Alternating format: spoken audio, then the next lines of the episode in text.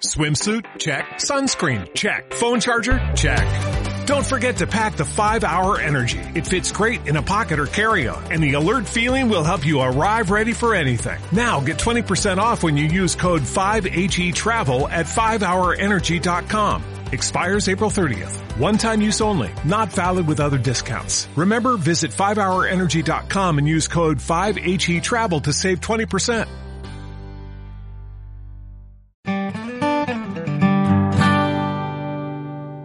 UMH Podcast, el campus sonoro de la Universidad Miguel Hernández.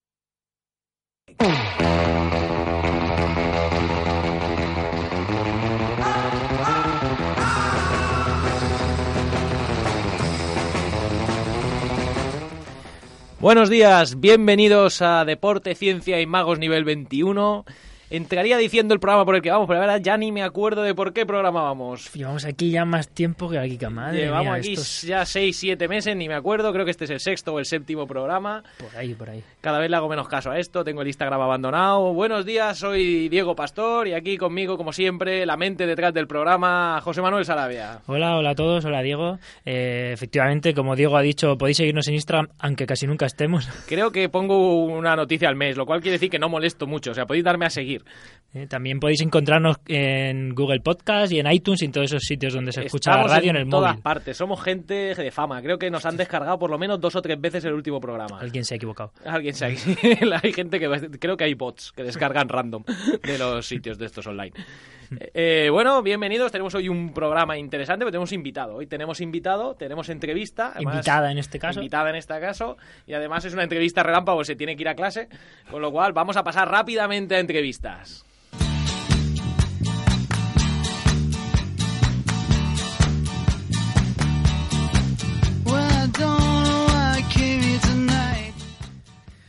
Bienvenida Eva Polo, alumna de Ciencias del Grado de Actividad Física y Deporte. ¿Qué tal? ¿Cómo estás? Buenos días, pues bien, aquí estamos. Se nos ríe nada más empezar, está así se con la, los huesos por ahora. con la tensión del momento. Eva, te hemos invitado porque eres la nueva entrenadora del club de running de la OMH. Bueno. Hay club de running en la OMH, ¿esto qué es? Esto- o sea, esto- esto, esto- cuéntanos, esto eso- es la leche aquí. Cuéntanos. ¿Eso cómo funciona? ¿Qué es un club de running? Bueno, pues de momento hay un intento de club de running, porque... Vamos, vamos a empezar vendiendo bien las cosas. Claro, si así no vamos bien. Así no vamos. Hay un club de running. Vale, hay un club de running, ¿Qué es un club de running? Porque la gente sale a correr sola en la calle. Es gente triste, aburrida. ¿Quién sale a correr? Son gente aburrida la que corre, ¿no? Bueno, a ver, yo creo que sí, pero... Para venderlo bien vamos a decir que el intento de club de running que hemos hecho en actividades dirigidas este año, pues sale un poco de lo corriente y va por el lado de empezar a hacer que la gente corra, pues en vez de rápido, bien. En vez de rápido, bien. Sí. ¿Qué, qué, qué es eso de correr bien, correr mal? Pues lo normal es que salgamos a la calle y veamos a la gente correr con una técnica bastante precaria. A mí me encantan los que son como, ¿os acordáis? Oye, bueno, igual Eva no ha visto de Friends. De Freds. ¿Os acordáis de Friends? La serie, ¿tú has visto la serie Friends? ¿Habéis visto correr a Phoebe? y gente por ahí que es auténtica Phoebe corriendo. O sea, va por ahí corriendo hay unos movimientos extravagantes en todos los planos, menos en el plano sagital. Sí. Sumamente divertidos. Bueno, cuéntanos, cuéntanos. Entonces, ¿qué, qué se hace en el club de running? ¿Por qué se debería apuntar la gente? ¿Qué cuesta el club de running? ¿Cómo se apunta uno? Bueno, pues la cosa va por el lado de empezar a trabajar técnica de carrera, también hacemos técnica con vallas y fuerza un poco encaminada a la carrera, pero con cosas que habitualmente podemos tener en casa, como gomas, no sé, esterillas, cosas básicas que yo creo que la gente no suele hacer y que sirven para día a día que la gente lo aplique en sus entrenamientos. Vale, que se, se trata de enseñar a la gente a entrenar a aquellos que corren y no solo salgan a arrastrar los pies y gastar Exacto. zapatillas, ¿no? Que no Sí. se lesionen y que Ese hagan tipo ese de tipo de cosas. cosas. Lo que me parece más bien. importante es que no ha dicho que haya que correr. No, no, no, no, es todo. Claro, para correr ya lo has dicho tú. te Sales a la calle Para y correr, corres tú claro. solo, aburrido. Se ha apuntado en un club de running para correr me parecería una tontería. Claro, por favor. A ver, es importante porque sí que corremos, pero ¿para qué vamos a irnos a correr si eso ya lo puede hacer día a día cada persona? Que la gente sepa que puede venir aunque no haya corrido Claro, eso, nunca. eso es importante, efectivamente. Es un club de running, pero no para correr. Tú ya luego corres el resto Si de eso, días. si eso yo ya. Claro, tú si eso ya corres luego, ¿eh? pero tú aquí vienes a hacer otras cosas que te pueden ayudar a correr Co- como mejor. No, correr como Phoebe. Claro, Bien, bien. Tiene, tiene, tiene buena pinta. tiene lógica y sentido. Me parece bien. Hay Pero, club de running. Para claro, ¿eso cuándo es? ¿Cuándo es? Vale, esto es eh, los martes y los jueves, si no me equivoco, sí. eh, de 8 a 9 de la noche. Es un buen ¿Dónde? momento para no equivocarte, ¿vale? Es un buen momento para no liarla. ¿Dónde se hace? Vale, en la pista de atletismo que está en el módulo del Clot. El módulo de atletismo, que no llega a ser una pista, a ver si la gente va a creer que es tenemos un- pista, no es tenemos un pista. módulo que está como ahí escondido, pero tú entras en el Clot y sigues para adelante por el pasillo y a mano izquierda pues hay un módulo ahí muy bonito Hay que no una, se usa. una puerta de emergencia que no sabes si te va a echar del edificio o meterte en el módulo del clot. Pues ahí se llega al módulo del Clot. Y entonces ahí tenemos, bueno, pues tenemos actividad para runners con Y, todos los y runners si que hay yo por el quiero mundo. ir, ¿qué hago? ¿Cómo me apunto esas cosas?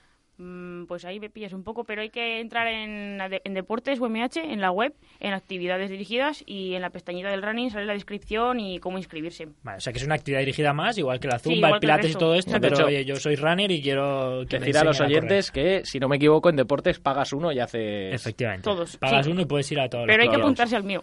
Eh, eso es- Hay que apuntarse directamente al running y luego vais a zumba, pero os apuntáis al running, ¿vale? Exacto. que En Zumba ya tienen mucha gente. Te tienes que apuntar a tu prioridad, eso es verdad. Pero luego, si en un momento dado quieres hacer otras cosas, eh, también se puede. Bueno, pues muy bien, tenemos actividad nueva, ya la hemos bien, vendido. bien. Tenemos aquí entrenadora. Cuéntanos un poco tú, ¿qué haces? ¿Qué, qué corres tú? Bueno, pues yo Las cortinas por la mañana, Las cor- entra el sol. voy a clase por la mañana y por la tarde normalmente todos los días pues entreno en la pista o en el río. Y yo corro normalmente 1500 y obstáculos en la liga. Correntilla. O lo, o lo intento. por lo menos lo intento. Dinos la verdad, tienes unas zapatillas fluorescentes. Sí, es verdad. Lo sabía, así es que... ¿Pero sabes con el móvil? No, no, eso ya Bueno, es eso muy... ya es de- eso- Eso es de populero. Claro, claro, eso ya, ya no es un runner, es una corredora. Es una o sea, corredora de verdad. Si no sabe con el móvil, no es nadie. Claro. Bueno, pues perfecto, la entrevista. Yo Sí, creo que estupendamente. lo voy a de- dejar aquí más que nada porque Eva se tiene que ir en cinco minutos, pero ya de paso vamos a pasar a ciencia y así la tenemos para introducirla en ciencia. Vamos a pasar a la sección ciencia. Vale.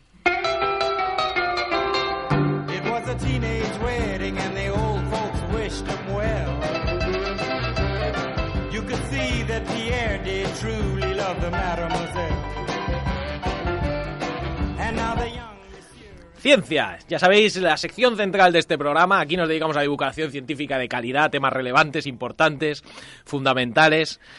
De actualidad como el de hoy. de actualidad como el de hoy. Nos gusta traer cuestiones de actualidad, siempre con buena música. Esta pregunta se la tengo que hacer porque está jovencita. Eva, ¿has conocido alguna de las canciones que has oído hasta este momento? No. Ay, qué lástima. En fin, todo eso, las cosas que nos enseñan en la ESO, que son las importantes. Cosas básicas, No, en la eso importantes. enseñar importante.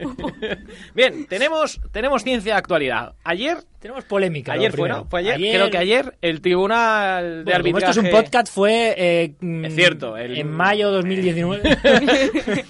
un miércoles random de una semana random de mayo, se- el Tribunal de Arbitraje Deportivo aprobó que eh, en el atletismo femenino las mujeres no pueden competir con más de 5 nanomoles de testosterona por mililitro. en las disciplinas de velocidad y las- No, hasta- de velocidad no. No, de- en perdón, de me- de medio fondo, 400, 800 y 1500. Además del 400 vallas Sí. y creo que ya está. Son esas cuatro disciplinas la que eh, lo ha limitado. Además lo hace, es decir, el TAS hace ese veredicto diciendo que es una discriminación Que es, necesaria. que es una medida o sea, discriminatoria. acepta que es una medida discriminatoria para esas mujeres, necesaria para eh, la igualdad competitiva. ¿Todo esto por qué y de dónde sale? Sí, ¿Qué- vamos, vamos a poner antecedente, porque hay una cuestión. Eh, El antecedente es antiguo, es decir, yo me he puesto ahí a leer. Resulta claro que durante la época de la URSS y tal y todas estas cosas, pues por ahí aparecía, aparte de mucha tía dopada, algunos tíos disfrazados de tías. Que a mí eso me recuerda Agárralo como puedas. Hay una escena del equipo alemán de no sé qué, que es bastante. Esta es otra película que no habrás visto, pero que puedes dedicar un tiempo en tu vida a ver. Y eh, bueno, empezaron a hacer en los años 60 análisis genéticos. Eh, Si eras doble X podías competir como mujer y si tenías el geni ya no te dejaban. ¿Qué pasa? Que hay un porcentaje muy pequeño de mujeres en la, en la población que son XY, pero son mujeres. ¿Y eso por qué? Pues básicamente tú eres una mujer, o sea, eres un hombre, eres XY, pero tienes eh, una enfermedad que hace que tu cuerpo no capte la testosterona y entonces te desarrollas como una mujer. Pero tienes el geni. Entonces eres una mujer totalmente, toda tu vida has sido una mujer y llegas un día a competir y te dicen eres un hombre. Al carrer. Claro, no puede competir con las mujeres, pero tampoco está al nivel de los hombres como para competir No, con los de hecho- hombres. de hecho, o tampoco la dejaban eh, competir con los hombres. No les deja. Pueden, eh, en el reglamento se puede competir con los hombres, cuidado, ¿eh? En, la federa- en, en Ah, no hay limitación no hay en limitación los en hombres. los hombres. Es decir, las mujeres pueden competir con los hombres si quieren. Lo que pasa es que no, no pueden por, por marca, pero si quisiesen pueden. No, eh, de hecho, estas mujeres XY son mujeres a todos los efectos. O sea, ni siquiera tenían necesariamente eran mejores que las XX. Sí, claro, si la testosterona no la asimilaban. Exactamente, no tenían un receptor, pero se las expulsaba. Claro, esto era psicológicamente bastante duro para ellas porque a todos los efectos eran mujeres. Es decir, se habían desarrollado como mujeres, tenían todas las características de mujer, bueno, no tenían un útero funcional, pero Pero tenían, a todos los efectos eh, tenían vagina. tenían vagina. Exactamente, a todos los efectos eran mujeres. Entonces eso en los 90 lo quitaron. Y ahora lo que están buscando es... Están buscando algo muy raro. A mí es que no me acaba, porque no están buscando evitar que los hombres participen con las mujeres, como hacían en los años 50 en plan trampa, porque de hecho desde los años 60 nunca han pillado a un hombre que intentase hacerse pasar por mujeres, porque era- bastante fácil de pillar, sino que están intentando que los colectivos intersexuales, transexuales, etcétera, puedan competir como mujeres y igualar las mujeres, que no haya una injusticia a la mujer. El caso actual es la atleta Semeña, Semeña es eh, Sí, Semeña. Semeña, que eh, Sí, también hubo una india hace unos años. hace unos años, hubo una española en los años 80 que tenía el, geni, el gení. En el caso de Semeña, tiene una patología que tiene un montón de testosterona. La verdad es endógena que, genera. Sí, es propia, no es suya. Ella no se ha tomado nada y tiene un montón de testosterona y está marcando récords mundiales en De su hecho, es disciplina. Doble oro olímpico, si no recuerdo mal. O sea, que es una tía de mucho nivel. Entonces, como atleta, ¿qué opinas de la nueva regulación del TAS? Bueno, de la Federación de Atletismo aprobada ahora, aceptado por el TAS. Bueno, pues más o menos ya lo estuvimos comentando, pero no sé, no me parece algo que sea relevante ni que tengan que llevar a cabo, porque esta chica, o sea, si tú ves la final de 800 de los Juegos de Río, realmente hay gente que sí que la hace cara, o sea, las marcas son distintas, bajar de 2 en 800 es una burrada, pero si, si tú haces 1,58, al final la diferencia no es tan grande, y con un chico no podría competir, porque una marca de chico pues sería 1,45, incluso menos. Entonces, no sé, de hecho creo que el récord del mundo no lo tiene ella, lo tiene Gencebe Dibaba.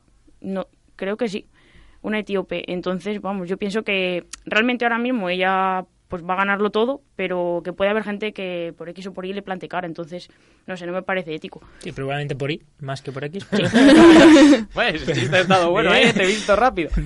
Claro, ahí... Además, ahí- claro, es que esto viene por el tema, yo creo más bien por el tema de regulación, como decías, de, de los intersexuales, etcétera, porque en Estados Unidos tenemos la polémica Bueno, de ahí- que, ahí- de que ver las competiciones universitarias se las están llevando los transexuales. Es decir, tenemos a transexuales, eh, encima afroamericanos, compitiendo en disciplinas de velocidad con las mujeres que se están llevando todas las becas deportivas y, y ya hay polémica, denuncias de atletas eh, mujeres, porque, claro, por, de Claro, hecho, incluso tenemos algunos en lucha grecorromana Sí, sí. ganando campeonatos de lucha grecorromana. Entonces, claro, dices, bueno, eh, ahí- dejo ahí- competir a los intersexuales, pero que se limiten la testosterona. eh, Ahí hay un conflicto importante porque es cuando, quiero decir, y esto, yo, mi, mi opinión, esto nos puede, hoy, hoy puede ser que tengamos enemigos aquí en el programa.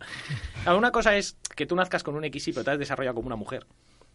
A que tú nazcas un hombre y a los 17 años, cuando ya has pasado tu pubertad y has desarrollado tus, tus, tus Como hombre. estructuras como hombre, te hagas una operación, te tomes unas hormonas y se te considera una mujer. Porque cuestiones básicas de fisiología, por ejemplo, los hombres tienen porcentajes de fibras musculares más extremos que las mujeres, es decir, tienen una distribución de fibra muscular que puede ser más extrema que las mujeres. Las mujeres suelen estar más acotadas, es raro que una mujer tenga, por ejemplo, un 80% de fibra rápida o un 80% de fibra lenta, eso es muy raro en mujeres, pero en hombres sí que hay muchos casos. Ahora, si tú eres un hombre con un 80% de fibra rápida, te Y transexúas y empiezas a tomarte tú sigues teniendo un 80% de fibra rápida. Es posible que haya ya un cambio con las hormonas y, y- y haya una transición, pero ya partes con una ventaja biológica muy grande sobre una mujer. A pesar de que en un momento dado pues dejes de tener genitales, te, com- seas, te sientas una mujer o estés, tengas unos niveles de sí, que a testosterona. nivel bajos. hormonal, efectivamente, estés eh, con- los niveles de una mujer, pero durante tu entrenamiento y tu etapa de, de desarrollo te has desarrollado como Claro, un hombre claro. y has ganado las adaptaciones. Es decir, ¿eso realmente se pierde porque dejes, porque Claro, porque- reduzcas tus niveles de testosterona? ¿Qué opinas como atleta? Me parece bastante complicado porque realmente si tú a esas personas no las dejas competir, me parece discriminación, pero claro, luego ellos van a tener una ventaja sobre el resto, entonces Claro, pero Es que, eh, te planteo otra duda. Aquellos que miden más de 2 metros 5, ¿no los dejarías jugar al baloncesto porque tienen es discriminación contra el resto? Por ejemplo, Felipe Reyes, que tiene que es un gigantón y que de hecho no sé si tiene Marfan, creo que es. Tenía, tenía un gigantismo, ¿no? Claro. Alguna patología. Entonces, claro, es una patología que le está dando una ventaja sobre el resto de jugadores. Entonces, ¿qué hacemos? Sí, porque no metía un tiro libre el tío. ¿eh? Sí, no, pero, pero debajo del aro... me, estoy acordando, me estoy acordando de Dueñas, no de Reyes. Eso, Era- Dueñas, era Dueñas, no efectivamente, perdón, tenía perdón. Gigantismo y no metía un tiro Claro, libre. sí, pero ponte a intentar entrar a canasta con No, el colobrado claro. arriba, ¿sabes? No había manera, no había Entonces, claro, ¿qué haces con esa gente? no Es que tienes una patología que te da ventaja. Eh, no puedes jugar. Porque sería más o menos el mismo caso, ¿no? Es decir, tienes una patología que te hace tener más testosterona y estar más, más preparada para competir en ese tipo de disciplinas. 400, 800, 1500. Quitamos a todos esos que tienen que sobrepasan los 2 metros 5 del baloncesto. Es debate esto, ¿eh? yo, Claro, es, que, es, que- es que es complejo, o sea. Yo no- personalmente, a ver, no los quitaría porque yo creo que las personas que están arriba hoy en día es porque son personas que genéticamente se han desarrollado para eso. Es como cualquier persona de Etiopía. O sea, esa gente tiene un porcentaje de grasa y muscular que no vamos a tener una persona en España nunca. Y esos están por encima y se ven los mundiales de cross. O sea, siempre gana Etiopía, Kenia. Sí, además hay disciplinas eh, deportivas que a nivel antropométrico, que está Sí. muy determinado genéticamente, o tienes esa antropometría o no puedes competir. Eh, Sí, sí, o sea, no sí. puedes competir, no, no, no vas a poder rendir a, Luego- a- a luego- ciertos niveles. Luego, en el caso, por ejemplo, creo que de los etíopes son los que luego pierden si llueve y hace frío o algo así. Y es que hay una historia rara con alguno de esos colectivos. No sé si son los etíopes o los keniatas. Que cua- en, en- en maratones de mucho frío y lluvia no suelen ganar. Cuando sí que ganan en calor es otra cosa para, para, para estudiar. Bueno, Cosas extra- a- extravagantes del deporte. bueno, voy a hacer una cosa porque Eva se tiene que ir y la voy a despedir. Muchísimas gracias, Eva. Son las 17, te da tiempo a irte corriendo, vaya que eres la profesora de running a la clase que tienes ahora. Muchísimas gracias. Por haber venido. Muchas gracias, Eva. Puedes empezar a escuchar el programa ahora que ya sabes un poco de qué va, porque no lo has escuchado hasta ahora, lo sabemos. ¿eh? A ver si te gusta y si quieres, pues algún día, pues supuesto, siempre estás invitada a venir por aquí y charlar un rato con nosotros de lo que se nos ocurra. Muchas gracias a vosotros. Bueno, ánimo con la clase. Paramos un momentito, ponemos música para la siguiente sección.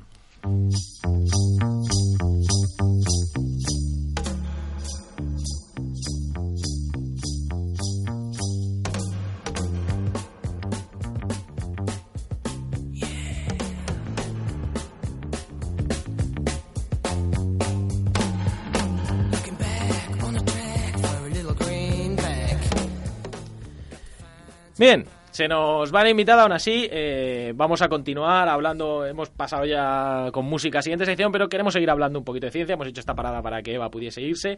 Seguimos hablando un poco de, eh, de esta Polémica, polémica creada. sobre la mesa. Porque eh, lo que hemos hecho nosotros pues es irnos a qué dice la ciencia. Es decir, de hecho, eh, la Federación de Atletismo toma esta decisión después de dos estudios científicos, uno hecho por ellos mismos, a mí esto me parece un problema porque digamos que cuando eres parte de la polémica no debería tu palabra científica ser relevante, y otro que se hizo previamente sobre eh, niveles de testosterona en deportistas. Hay que decir que el estudio que no pertenece a eh, la Federación de Atletismo se hace con una técnica de ELISA que es menos precisa que la espectrografía que utiliza la de la Federación de Atletismo y arroja unos resultados eh, en una muestra mucho más grande que la propia de la Federación de Atletismo, es decir, eh, hay un primer estudio en el año 2000 sobre unos 2.000 corredores aproximadamente donde muestra que hay mujeres con altos niveles, altísimos niveles de testosterona, algunos más grandes que hombres en el deporte de élite,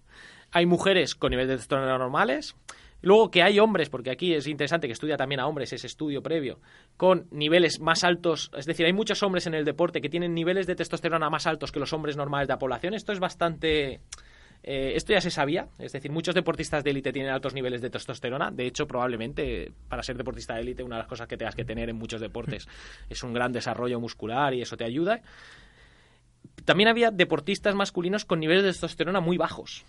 Estamos hablando de élite. Esto es interesante, es decir, quizá no todo sea la testosterona. La testosterona te puede dar una ayuda, pero hay más cosas que te permiten llegar hasta ahí. Ese primer estudio llegaba a la conclusión de que eh, no debía ser muy relevante la testosterona cuando había tanta variedad en deportistas de élite de nivel similar. Claro, si no hay mucha diferencia, no tendría mucho sentido penalizar a algunos de ellos. Esto es un evento. Luego la federación hizo el suyo propio, sacó, usó menos, menos gente, usó unos 800 atletas y eh, hizo una cosa que a mí no me gustó y es que para sacar la media poblacional excluyó directamente a los outliers. Es decir, Claro, te estás quitando a los, a, a los que tienen valores extremos de grandes cantidades o cantidades muy bajas. Claro, ¿no? cuando tú haces la media poblacional quitando a los outliers, te queda una media donde las mujeres eh, atletas de élite tienen algo más de testosterona que las mujeres normales, pero poco más. Y evidentemente están muy lejos de los varones. Y claro, mujeres que eh, tienen una alta producción de testosterona, como Semeña, que es eh, una- Un caso atípico. un caso atípico, bueno, es una, es una patología que ha habido más deportistas que lo tienen, pues se, se sale, de hecho Semeña por lo visto duplica esa media aproximadamente o la triplica, se sale completamente de los estándares normales calculados sin tenerla en Sin cuenta tener ella, en cuenta claro, o sea, esos casos raros. pues claro, se ha calculado sin tener en cuenta a las chicas como Semella. A las chicas como Semella se las excluye. ¿Qué decir en cuen- hay que decir que eh, las chicas como Semella son bastante pocas. Eh, no sé si estamos hablando, creo que era de dos o tres cada, cada 400 o cada 500. Eh, con lo cual, o menos todavía, es decir, son muy poquitas. Pero eh, bueno, entonces en función de esto es por lo que la Federación de Atletismo pone un límite, pone una barrera. Dice casi ninguna chica, y es verdad, supera lo- los 5 milimoles de testosterona. Por lo tanto, ponemos ahí la barrera y todas las que se pasen de ahí tienen que medicarse para reducirse la testosterona. Y aquí es donde está el gran debate, ¿no? O sea, Claro, está feo que los deportistas se dopen para mejorar su rendimiento, pero ahora estamos hablando de obligar a gente a medicarse sin necesidad, porque hay que tener en cuenta que estas personas no están enfermas en cuanto a salud, es decir, su salud es estupenda, ¿eh? no, no tienen lo que tiene mucha testosterona, pues un cuerpo Sí. masculinizado causa la testosterona, etcétera, Tiene una fisiología diferente que le genera esa testosterona, pero, pero no, tiene un es problema ningún problema médico. Exactamente, no es un problema de salud. De hecho, eh, hay una crítica escrita al respecto que dice eso, dice que la federación utiliza el término eh, disease cuando no es una enfermedad. Es un, es Sí, es es polimorfismo, Sí, podríamos es una decir, variación, diferente, una sí, es variación. es una- pero no, no hace que esa persona tenga un problema de salud.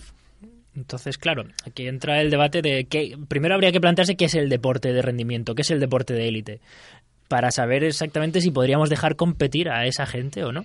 Es decir, esta gente que se sale de la media, que sale de lo normal, ¿tiene derecho a competir o no? ¿O solo aquellos que están dentro de la media poblacional pueden competir entre Eso ellos? es un poco absurdo porque en el Claro. deporte de élite todos son Extremos, todos son extremos, claro. Todos en, son en extraños. una característica o en otra, Claro, todos son hombre, outliers. Solo hay que intentar ponerse a correr al lado de un tío que haga marcha, ¿eh? que no corra, que haga Claro, marcha. que- no, no, intenta correr a su ritmo, Va más rápido al que él tú. anda, claro. Él va andando y va más rápido que tú corriendo. O sea, Entonces, claro, entendiendo el deporte de rendimiento, el deporte de élite como eso, eh, no tiene ningún sentido Yo- eh, la fisiología. La de- verdad es que no le veo ningún sentido. Además, lo que hace la federación hace otra cosa que no me gusta es de dice, si tienes más de 5 minimoles, compites con hombres. Claro, Semilla es muy rápida con mujeres, pero es que con hombres no entraría ni en las Olimpiadas. Ya lo ha dicho Eva. O sea, es que no se tiene queda nada que 20 hacer. segundos o más Claro, fuera de, eh, de- Es de los absurdo porque la ventaja que le pueda estar dando en absoluto es como si fuese un hombre. Los hombres de élite es- son infinitamente mejores que estas mujeres. Claro, de hecho, lo que entiendo que empezará a ver si eh, empieza a, a- a proliferar estos casos es qué ocurre con esos transgénero que hablábamos antes. Ahí a lo mejor sí Claro, puede ser es- que- que ellos ellas o, o estas, eh, est- estas personas transgénero sí puedan competir con hombres o mujeres en función de no lo sé pero Hombre, pues, pues, pero en el caso de si mujeres- echa la ley y echa la trampa, cualquier corredor de una final de 800 que se ponga a tomar un bloqueante de la testosterona y se baje la testosterona a 5 milimoles, el año que viene compite con mujeres y gana. y gana de, Gana de hecho, de calle. claro, O sea, de- de- de hecho, además tenemos el problema que la testosterona no es solo un doping durante la competición Claro, es es- que durante el entrenamiento te está dando unos efectos unas adaptaciones mayores porque vas a tener una mayor hipertrofia vas a tener una mayor durante tu respuesta vida deportiva. Claro. Entonces, no es que digas, no, eh, bajar los niveles ya hace que tu rendimiento en esa competición sea más bajo. Eh, no tiene por qué. Si tú has entrado entrenando y has conseguido unas adaptaciones, aunque ese día no tengas la testosterona por las nubes, vas a tener un rendimiento muy alto. Es un conflicto importante, eh, bastante importante. Claro, quitaron lo de la genética por una cuestión moral de que las chicas eran chicas y tenían el geni. Y ahora ponen esto eh, de la testosterona, que es como es un poco más inmoral todavía en cuanto a que esas chicas ni siquiera Es- tienen el geni. Claro, es que o sea, las otras por lo menos eran, eran XY, pero... Eran mujeres Claro. con XY, en realidad eres mujer. Es decir, a todos los términos eres mujer, Claro, aunque pero tengas aquí- la I. Eso aquí no directamente tiene- estamos bloqueando Eso a XX. claro, est- estas chicas son XX y no les dejan competir por porque son diferentes, es curioso, ¿no? Eh, es un tema que a mí me resulta interesante, quería traerlo, dado que es, es noticia, ¿no? Estamos Sí, sí. en la actualidad, quería leerme los artículos, como ya he dicho, lo- los he leído. También hay que decir que la diferencia de rendimiento no es muy grande eh, con, de estas mujeres con las otras. Y de hecho hay mujeres que tienen esto y no ganan. O sea, Que hay más factores, que Claro, no, no es un decir, factor tan se- determinante se- de- que del rendimiento. Semella tiene esto y gana, pero es que hay chicas que tienen esto y no ganan. Si me dijese, no, que todas las chicas que tienen esto son las mejores, todas las top 1 de todas las actividades estas tienen esto. Pues no es verdad. Mm, claro. Eso, bueno, es un debate complicado. De todas formas, vamos, yo creo, a pasar a, a- sí, avanzar en las secciones, ¿no? Porque Me últimamente siempre nos enredamos en la ciencia, que también es un poco el objetivo de esto. Vamos a, vamos a volver a poner la musiquita de sección chismes. Y vamos a.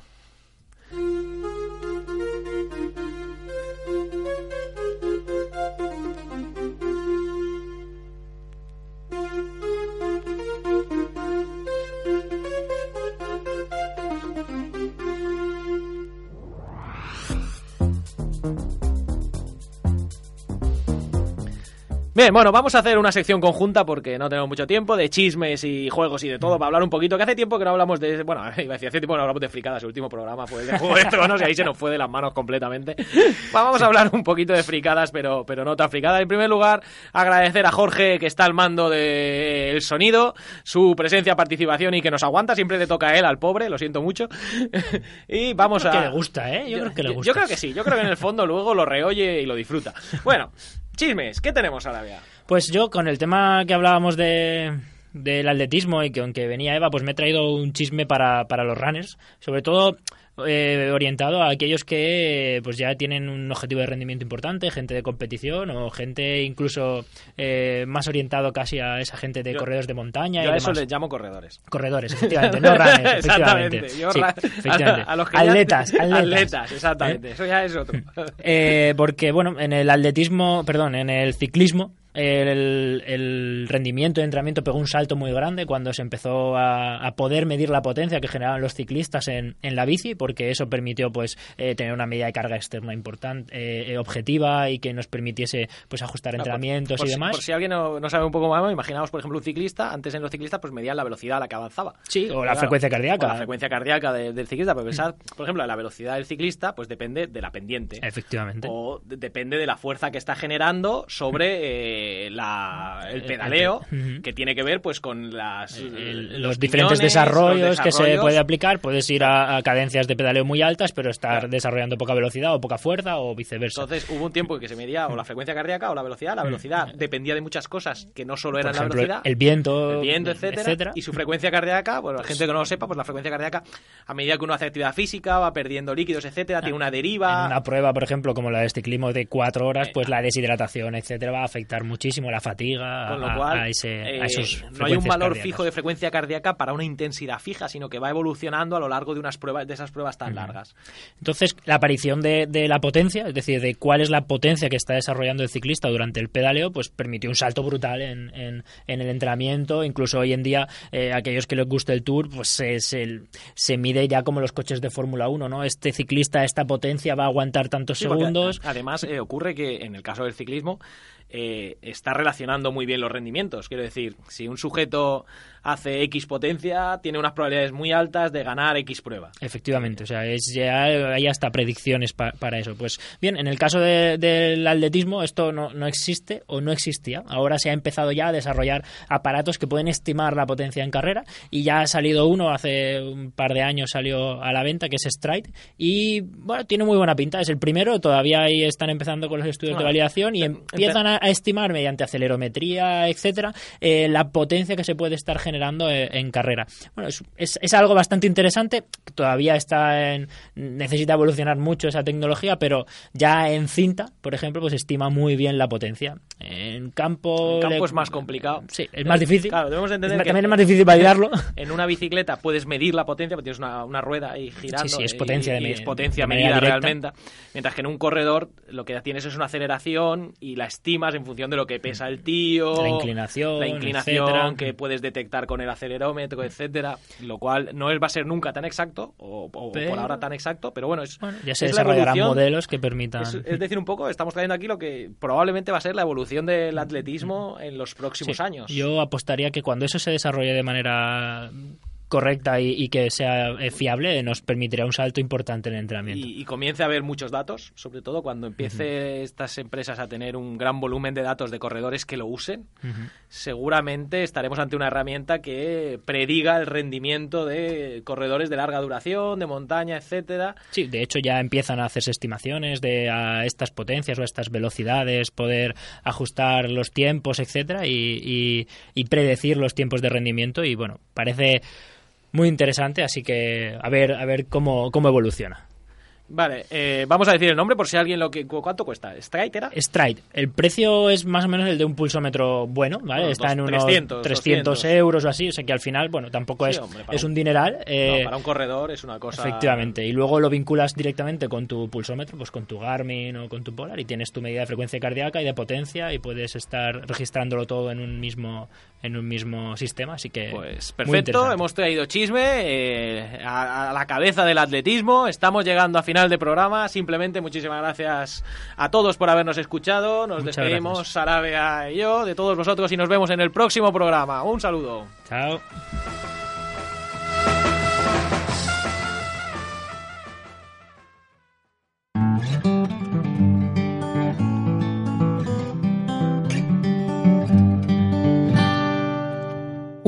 Podcast, el campus sonoro de la Universidad Miguel Hernández. Como nuevo cliente de Western Union, puedes disfrutar de una tarifa de envío de 0 dólares en tu primera transferencia internacional de dinero en línea. Envía dinero a los tuyos en casa de manera rápida, fácil y conveniente. Visita westernunion.com o descarga nuestra app hoy mismo y tu primera tarifa de envío corre por nuestra cuenta. Aplican ganancias por cambio de moneda. No disponible para tarjetas de crédito y envíos a Cuba. Servicios proporcionados por Western Union Financial Services Inc. NMLS 906983 o Western Union International Services LLS NMLS 906985.